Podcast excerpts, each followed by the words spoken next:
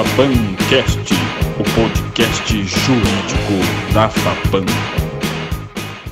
Queridos ouvintes, em qualquer lugar, em qualquer horário, aqui quem fala é o professor Felipe e juntamente com o professor Alessio temos a honra de lhes trazer mais um episódio do nosso FAPANcast, o podcast jurídico da Faculdade do Pantanal em Cáceres, no Mato Grosso. No episódio de hoje, é um prazer imenso ter aqui para um bate-papo Leonardo do Prado Gama, mestrando em Direito pela Universidade Federal do Mato Grosso, UFMT, pós-graduado em Direito Processual Civil pela Fundação Escola Superior do Ministério Público aqui em Mato Grosso, uh, bacharel em Direito pela Universidade do Estado do Mato Grosso, a UNEMAT, advogado, mediador e conciliador judicial, membro da Comissão de Igualdade Racial da OAB e, sem dúvida alguma, não posso deixar de falar, é, egresso da Unemat, como já disse, e, e meu aluno, meu ex-aluno, né, e hoje tenho a honra de aprender com ele.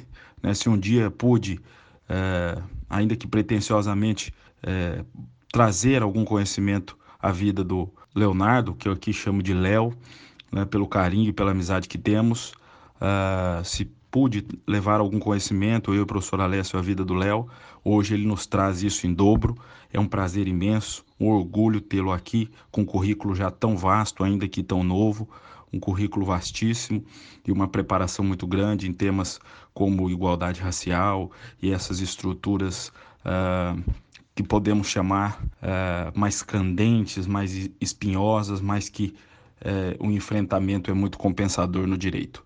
Então, Léo, é um prazer recebê-lo e já começo com a primeira pergunta. Então, Léo, haja vista que hoje trataremos de direito antidiscriminatório e relações étnicos raciais, eu já deixo a primeira pergunta a você, é, para que nossos ouvintes já possam entender sobre o tema. Então, eu queria te perguntar em que consiste, não é? qual, qual é uh, a conceituação, é? a, a fundamentação do direito antidiscriminatório. Em que consiste o direito antidiscriminatório? Primeiramente, olá a todos e todas, ouvintes do podcast. Eu me chamo Leonardo Prado, eu sou advogado, como já foi dito, mestrando em Direito pela UFMT, é, onde eu estudo direito do trabalho, meio ambiente do trabalho e as relações raciais, é, perpassando esses institutos do direito, né? Aqui é, em nome do professor Felipe, do professor Alessio, eu quero agradecer todo o corpo docente da FAPAM por este convite e também a FAPAM enquanto instituição, né, por este convite para falar de um tema tão necessário e importante para o direito. É, falar sobre o direito antidiscriminatório para mim é algo muito caro. Por mais que seja uma discussão é, prematura no âmbito do direito como um todo, eu creio que é só prematura em quesito de significações e conceitos, porque há muito tempo é, juristas e pessoas do, do, do, direito vêm já estudando o direito antidiscriminatório. É, eu digo prematuro porque agora a gente vê uma, um levante das, das faculdades, né, da, das faculdades de direito, é, discutindo sobre o tema, falando sobre o tema. Então, é, para mim, é uma ramificação que eu debruço toda a minha pesquisa, é, desde a época da graduação. Eu tenho certeza que várias pessoas se identificam com isso, porque por diversas vezes estudam é, temas dentro do direito sem saber que, é, que está ali fazendo ciência de um direito antidiscriminatório. É, e aqui entendendo que não há como a gente pensar em ações em direitos humanos e fundamentais, por exemplo, sem priorizar a antidiscriminação, o direito antidiscriminatório como um todo, né? Em suma, o direito antidiscriminatório existe com o objetivo específico de buscar a real efetivação do que é instituído na nossa Magna Carta, né? na Constituição Federal, é, principalmente no nosso artigo 5 que vem nesse sentido da promoção da igualdade, da, da não discriminação e de, outro, e de outros diversos institutos. Então, quando falamos em direito antidiscriminatório, ao meu ver, no geral, em sua maior percepção, se busca nada mais, nada menos que a real efetivação do que é instituído na nossa Constituição Federal, que são situações não tão efetivadas, né? Quando a gente vai falar de âmbito prático, realmente, de âmbito social, mas que o direito antidiscriminatório estuda meios e formas de se ter essa efetivação e de buscar tal efetivação por meio de artifícios dentro do, do próprio direito e de toda a sistemática que o direito busca, né? É, o direito antidiscriminatório, assim, enquanto seu maior objetivo, busca uma constituição de uma sociedade mais justa. Isso acho que é por óbvio, né?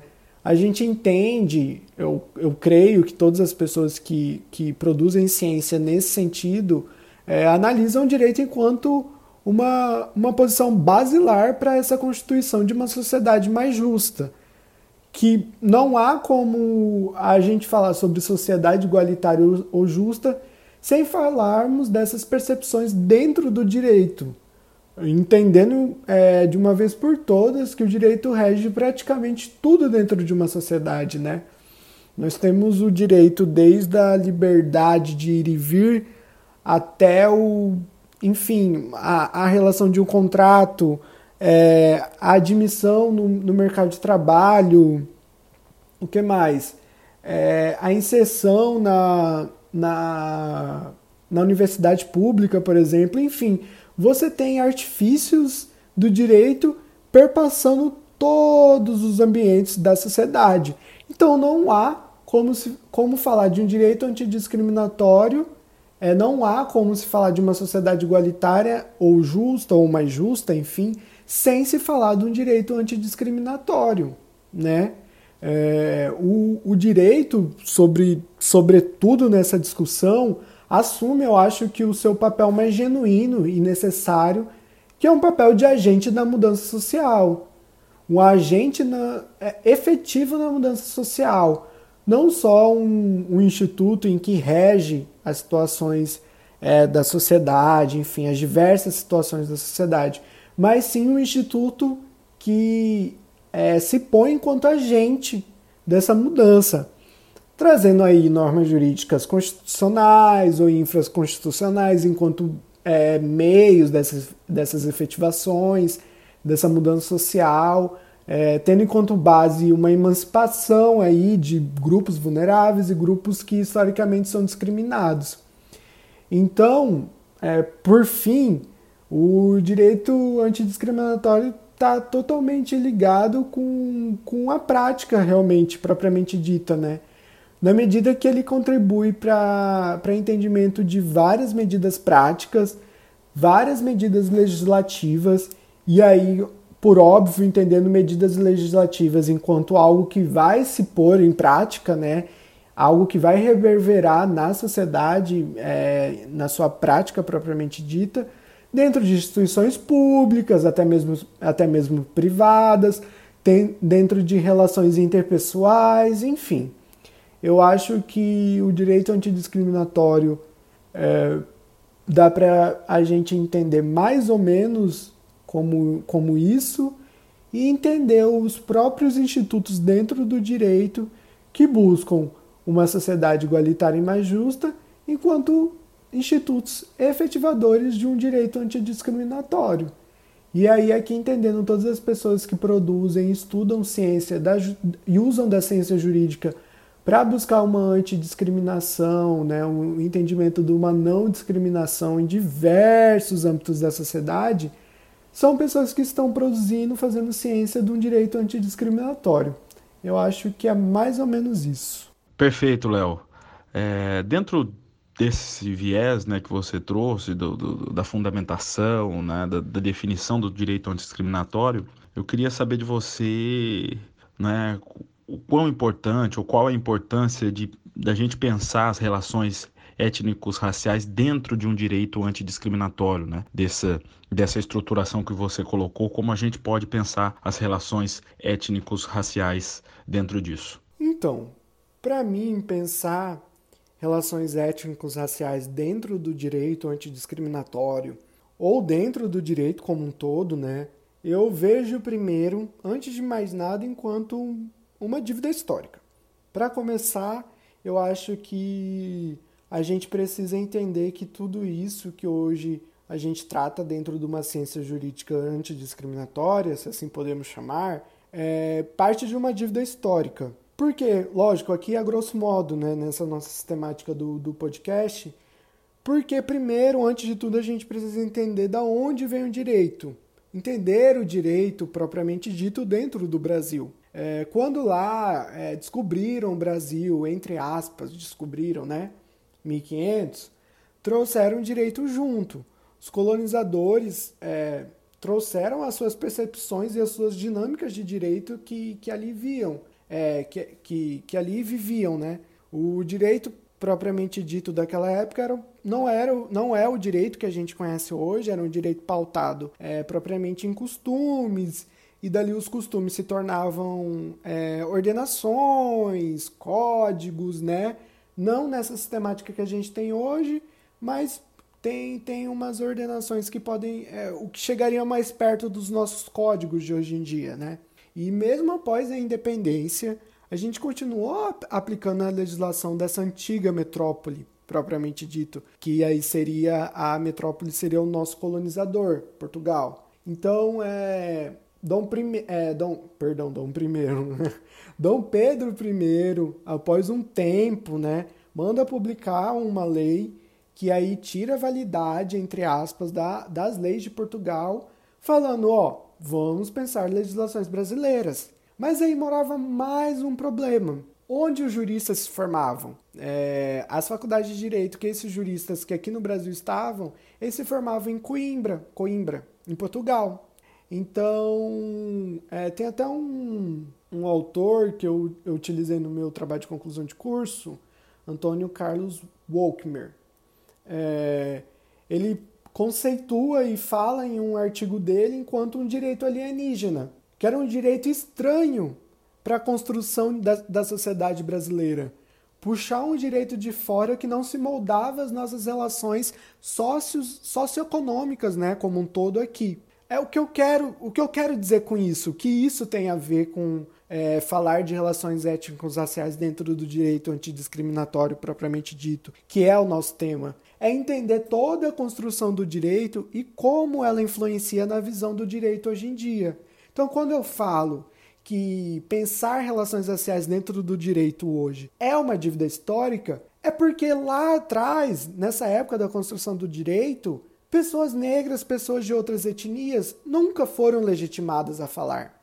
A percepção do direito nunca foi a partir da percepção delas nunca foi na intenção de incluir essa população. Tanto é que a gente vê diversas legislações, ordenamentos que buscam a inclusão e a não discriminação de determinados povos aqui brasileiros. É, então você vê legislações e, enfim, artigos dentro da Constituição Federal voltada a povos indígenas, voltada à igualdade, voltada à não discriminação. Você tem demarcação de terras, então você tem, é, você tem legislações e pensamentos para a população quilombola. Então você tem diversas entrâncias ali do, do direito que pensam essas relações antidiscriminatórias. Então quando eu falo e penso, ó, isso além de tudo, sobretudo, é uma dívida histórica pensar relações raciais dentro do direito e do direito antidiscriminatório. Por quê? Porque essas pessoas nunca foram legitimadas e nunca foram é, analisadas pelo direito. Então é por óbvio que hoje em dia o direito não abarcaria essas pessoas. A construção não, não pensou nela. E ainda hoje, não são todos os atores né, do direito como um todo que pensam nesses grupos. É, então, pensar relações étnicos raciais, além disso, dessa dívida histórica, eu acho que é a, a função central e mais genuína dentro do, do, do direito e do direito antidiscriminatório propriamente dito. Uma vez que grupos étnicos raciais e é, étnicos e grupos raciais é, formam grupos enormes, diversos grupos, e que historicamente se veem vulneráveis dentro da, da, da, da sociedade né, como um todo. Então eu acho, eu vejo enquanto uma situação totalmente genuína e necessária. Porque quando se pensa o direito antidiscriminatório em outros grupos e aí, por exemplo, uma minoria, é, e aqui tratando minoria enquanto minoria de acesso, não em minoria quantitativa, né? minoria de acesso, minoria em representações é, políticas e sociais, por exemplo. Quando uma, uma minoria, é, quando se trata de um direito discriminatório voltado a uma minoria, por exemplo, de diversidade sexual, de diversidade de gênero ou outra qualquer, ali dentro dessas discussões, sempre, quase sempre, vão perpassar relações raciais. Porque aquela pessoa que está ali numa, numa discussão da, da discriminação por orientação sexual, ali vai, vão ter pessoas negras, por exemplo, vão ter pessoas indígenas. Quando você está falando aqui de uma discriminação de gênero, vão ter mulheres negras ali. Então, o pensar das relações raciais dentro do direito antidiscriminatório é, ao meu ver, e sobretudo, principalmente, é uma das mais importantes, tendo em vista que essa, essa percepção passa por diversos grupos e as, das mais diversas minorias sociais que constituem a nossa sociedade. Léo, é, tenho certeza que não só eu, como nossos ouvintes também, é, ficam sempre prestando atenção né, né, nessas falas, na sua, né, nas suas falas anteriores maravilhosas, mas já pensando como efetivar, não é? como na prática o direito antidiscriminatório pode ser praticado. Né? E, então a pergunta que eu te deixo agora é quais os institutos, as matérias do direito né, que podem efetivar, né, que, ou pelo menos buscar a efetivação uh, da antidiscriminação, do direito antidiscriminatório. Então, professor, é, falando sobre quais âmbitos do direito que a gente pode ter um pensamento voltado para não discriminação, né, para as relações raciais e éticos raciais propriamente dita, é, eu afirmo para você aqui, com sem sombras de dúvidas, que quase todos os âmbitos do direito a gente pode e deve ter essas discussões ali, sabe? É, porque aqui, entendendo a discriminação e aí também o fenômeno do racismo como um todo, enquanto uma posição, é, enquanto quem assume uma posição institucional e estrutural na sociedade. Então é por óbvio que essas, esses fenômenos, a, a discriminação, é, o, o racismo, enfim, vão estruturalmente adentrar os âmbitos do direito. Então, quando, quando a gente pensa o direito penal, a gente pode muito bem pensar a seletividade do sistema penal, né? O, o racismo que há dentro da sistemática penal. Por que o sistema penal analisa de, jeito, de, de modos diferentes é, grupos de pessoas?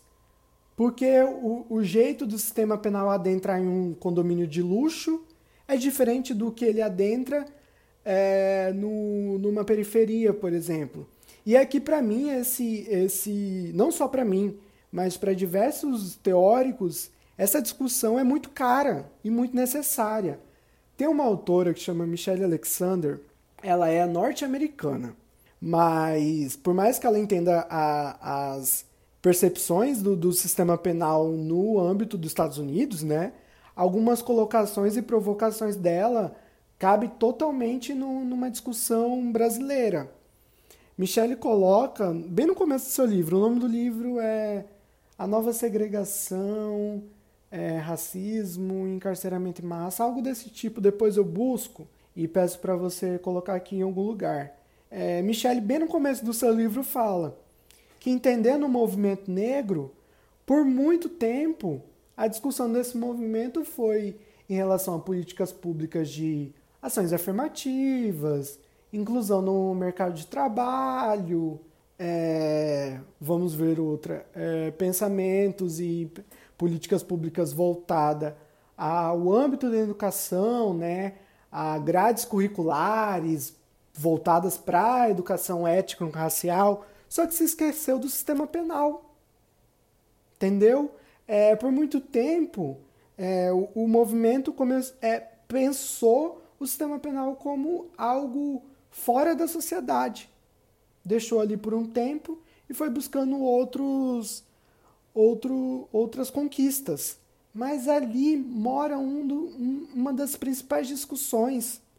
Porque ali a gente está lidando com o direito à liberdade, o direito de ir e vir, né? o direito à vida propriamente dito, né? o direito a, ao, ao retornar à vida também, né? à, à, à sociedade como um todo. O que é, aí, aí a gente entra na discussão o que é a ressocialização desse sistema penal, como isso funciona. É uma ressocialização, res, opa, ressocialização propriamente dita? Acontece realmente? Se não acontece, se as pessoas não se incluem dentro da sociedade novamente, você está retirando a vida dela, então. Entende? Porque se essa pessoa não, tá, não consegue ser participativa dentro das relações sociais, o que essa pessoa vai estar tá fazendo dentro da sociedade? Entendeu? É, tem autores que vão mais fundo, teóricos que vão mais fundo. É, como você vai ressocializar uma, um grupo de pessoas que nem socializado foi? Vão mais fundo na ferida, né? Então, assim, são discussões totalmente necessárias dentro de, de âmbitos do direito. Aí você pode pontuar também o direito é, do trabalho. Porque quando você vai ver índices do mercado de trabalho, e aqui eu não falo da boca para fora, é, tem uma que foi, foi soltada, não lembro o ano, acho que 2018, pela diretoria de pesquisa do, do IBGE, que, que dispõe sobre os indicadores sociais, né? enfim, é, soltou uma pesquisa em relação aos índices dentro do mercado de trabalho.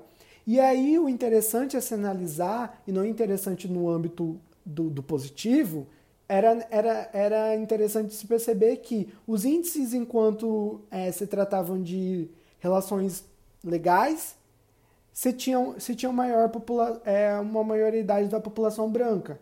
Então, cargos gerenciais, você tinha mais, mais cargos ocupados por pessoas brancas.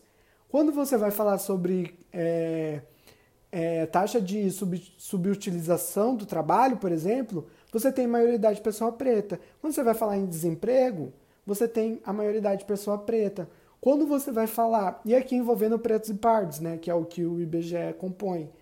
Aí quando você vai falar sobre trabalho precarizado ou trabalho informal, você tem uma maioridade de pessoas pretas e pardas. Então, entender tudo isso também dentro da graduação, tem, dentro ali da, dessa sistemática do, do, do direito do trabalho na graduação, é entender que talvez um possível juiz que ali vai sair vai, se, vai estar na, na sua atuação de frente de uma demissão discriminatória, de uma admissão discriminatória quando não há admissão, sabe? Então é necessário pensar tudo, essas relações e esse, essas discussões dentro de todos os âmbitos do direito. Todos, a maioria deles. É, também você pode você pode pensar, por óbvio que aí no direito constitucional também, né, no acesso a direitos, é, tem discussão envolvendo isso. No, por exemplo, sobre o princípio do acesso à justiça, que aí já envolve o processo civil, né, sendo que o acesso à justiça é um do, do, dos princípios que estão na Magna Carta, mas também são trazidos, é, é trazido pelo, pelo Código de Processo Civil de 2015. Então eu concluo para você que quase em todos os âmbitos do direito você pode ter uma, uma, um estudo do direito antidiscriminatório, não só pode como deve, principalmente um estudo de relações étnico-raciais.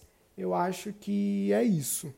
Bom, vamos nos encaminhar para o encerramento do nosso FAPANcast, o podcast jurídico da FAPAN, a Faculdade do Pantanal aqui em Cáceres, no Mato Grosso.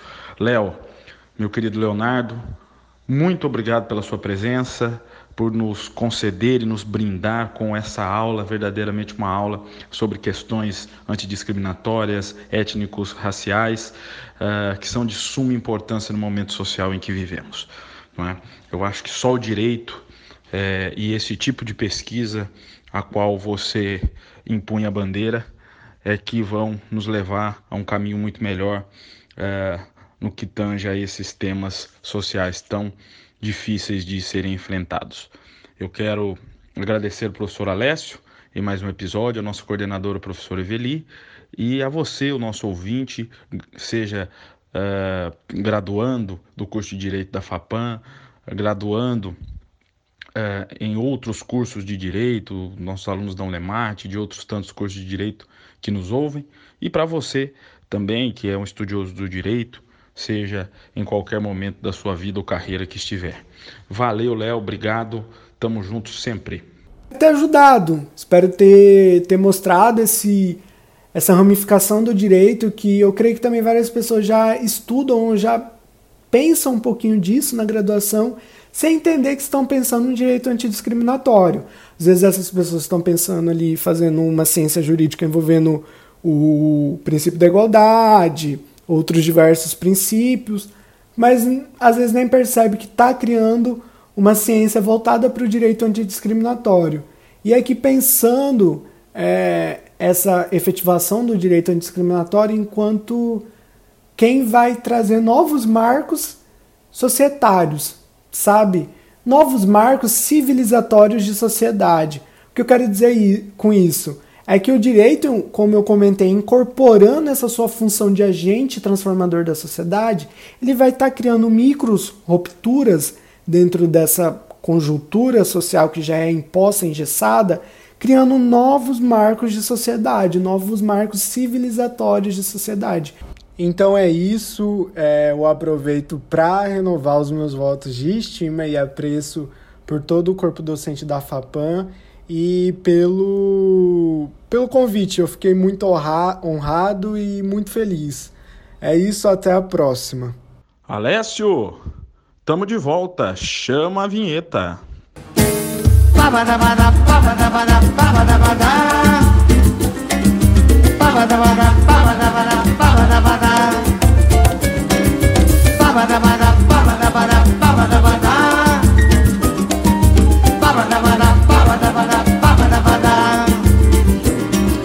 Preto pega pega praia, preto pega jacaré. Preto vê vitrine, olha o magazine, compra se quiser põe sapato, usa pé de pato porque tem os pés.